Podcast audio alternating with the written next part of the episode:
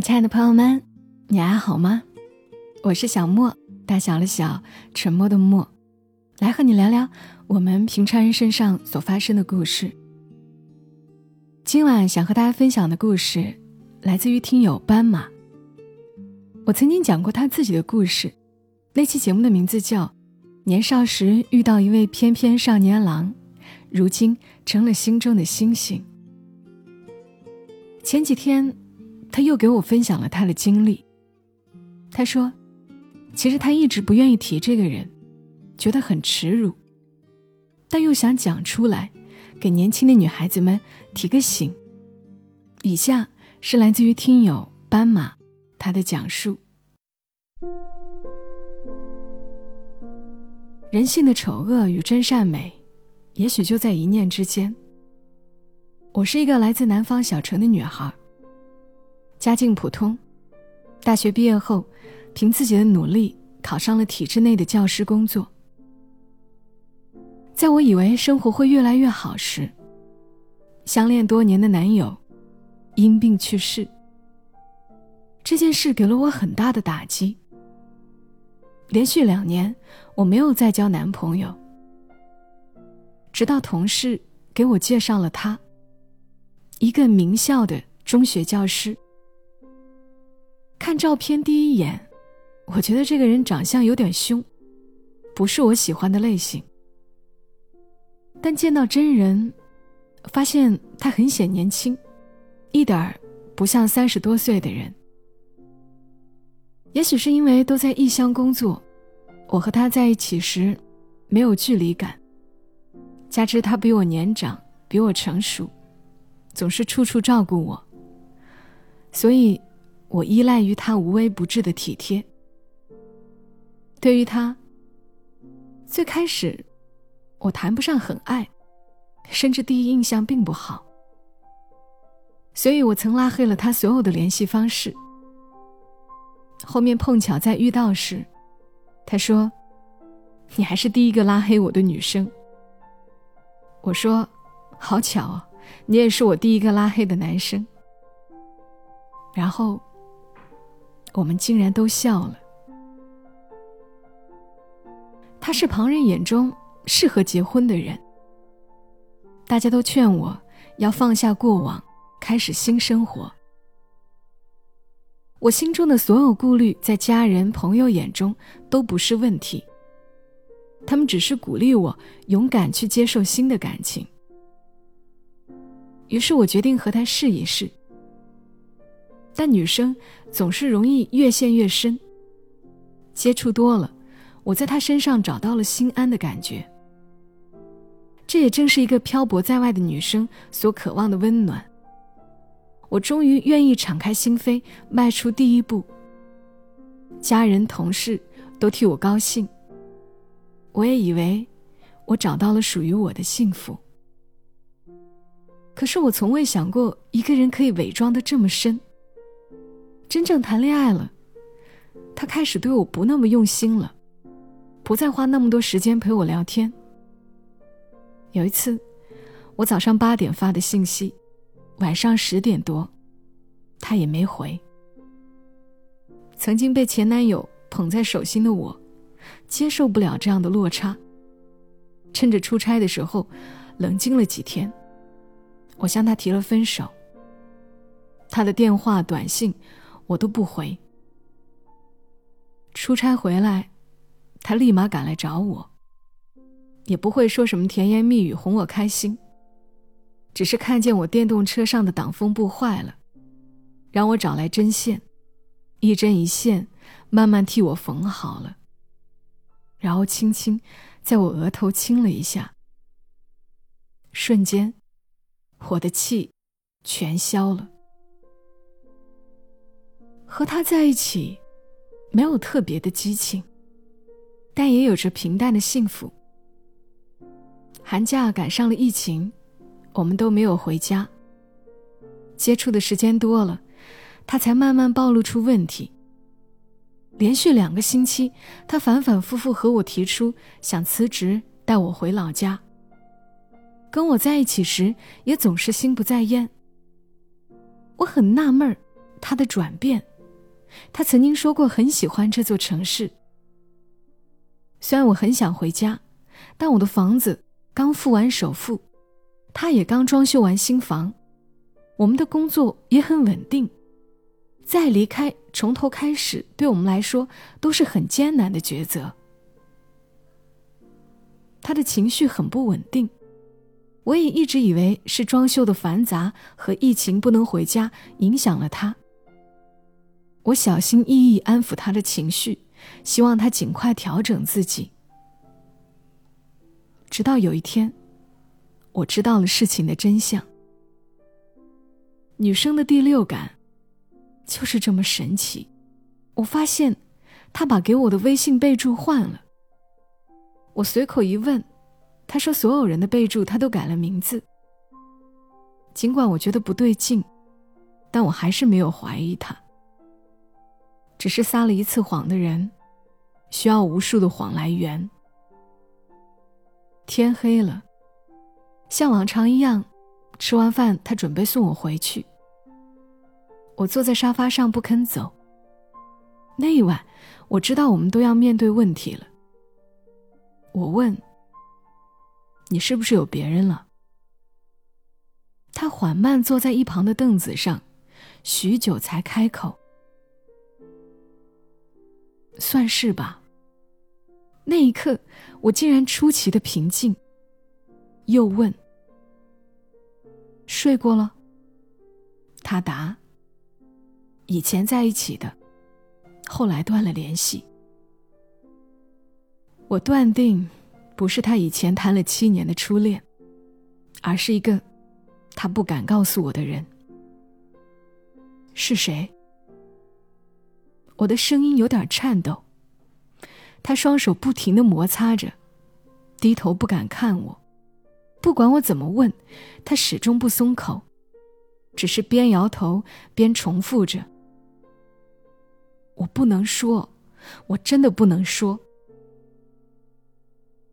失望、无助、痛心，我不知道该怎么形容我的心情。我离开了他的宿舍，他骑车送我到对面路口。我说：“停车。”他不听。我再次说：“停车。”原来，一向温柔懂事的我，也可以态度这么强硬。他停下来，知道拗不过我，就叮嘱了一声：“骑车慢一点。”以前每次晚饭过后，他必定会把我送到楼下。我红了眼眶，我是高度近视，我很怕黑，我的车技也不好。但我知道，从此以后，我必须要克服我害怕的一切。他再也不能成为我的依靠了。只是我高估了自己，我没有办法冷静。白天我强忍着难过学驾照，晚上就是整夜整夜的失眠。我不停的质问他，想要得到答案。终于电话那头，他崩溃的朝我吼道：“他是我的学生。”接着。就是一阵令人窒息的安静。我以为，三十多岁的人，有过几段感情，是正常的。我以为，他只是瞒着我和前任联系上了。然而，我真是做梦也想不到，对方是个高中生，只有十七岁。事情之所以会败露。是因为那个学生子宫出了一点问题，医生怀疑是癌症。学生的父母也因此知道了他们的事。所有的谜底都揭晓了，所有的道歉都显得苍白无力。我变得歇斯底里，我想要把这件事公之于众，让他接受该有的惩罚。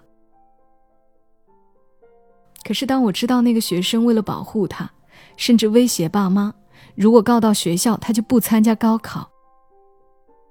她是一个成绩很好的女孩子，父母为了保护孩子，暗自忍下了这份悲痛。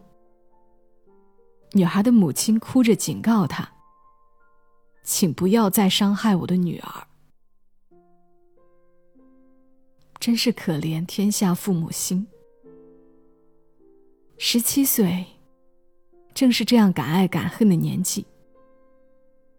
我不忍心毁掉一个即将高考的女孩对爱情的向往，还有她将要迎来的一生中最重要的学业。于是，我沉默了。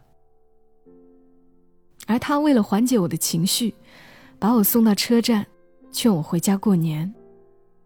我把手上那本卡通手绘的结婚证塞到他手里。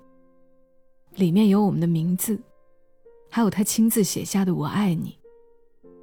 此时全都格外的刺眼。回到家，有了家人的陪伴，我不再那么痛苦，也终于有勇气提了分手。无论家人怎么问，我绝口不提与他的任何事。另一边的他，一个人在宿舍里过完了整个新年，足不出户。经常喝酒到深夜，还不时跑到附近的寺庙烧香拜佛。我能感觉到，他随时处于崩溃的边缘。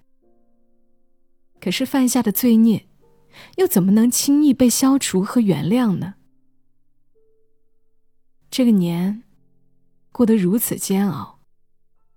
大年初三，我就借着提前隔离的理由，回到了工作地。我承认我很没用，我还是给他打了电话，去见了他。他正在新房自己动手安装网络接口。看着他认真做事的背影，那一刻我真的很舍不得。我实在不敢相信，为什么那个会在我站累了给我泡脚，上完课偷溜回来给我煮早餐，生病了耐心陪我去医院的男人，会做出这样的事。我冲过去，紧紧抱住他，眼泪止不住流。我的内心无比的痛苦和委屈。我问：“在你心中，我算什么？”他说：“你还可以再接受我一次吗？我们辞掉工作，我陪你回老家。”还可以吗？曾经朋友也问过我，还会不会再给他一次机会？尽管我很不舍，可是我清醒的知道，成年人的感情，黑就是黑，白就是白。十七岁的时候，我也可以奋不顾身爱一个人，但我现在二十七岁了，我不仅需要一个陪伴我的人，我还要考虑，为我的孩子。找个什么样的爸爸？我摇摇头。作为老师，我会想办法爱护我的学生。让我接受这样的事，就是在违背我的道德原则和做人底线。我告诉他，如果女孩真的得了癌症，你就把房子卖了，给她治病。事情做错了，逃避不能解决问题。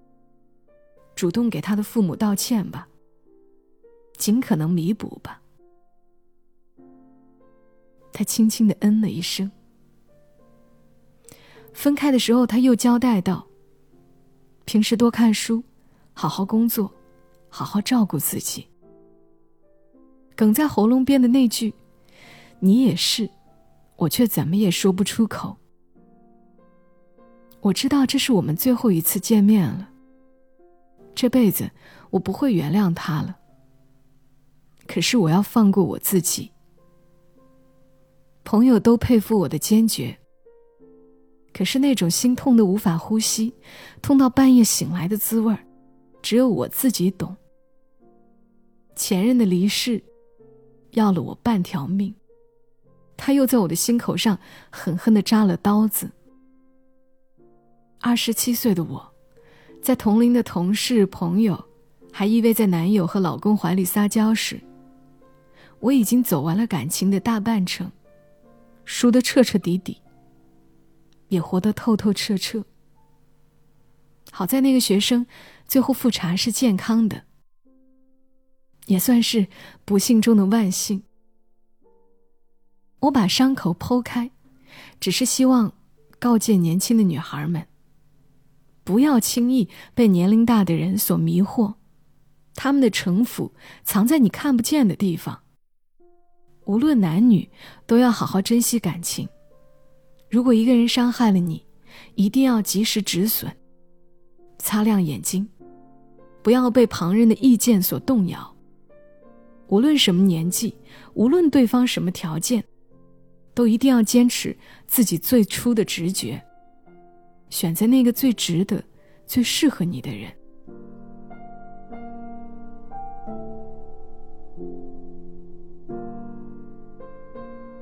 刚刚的这些文字来自于听友斑马。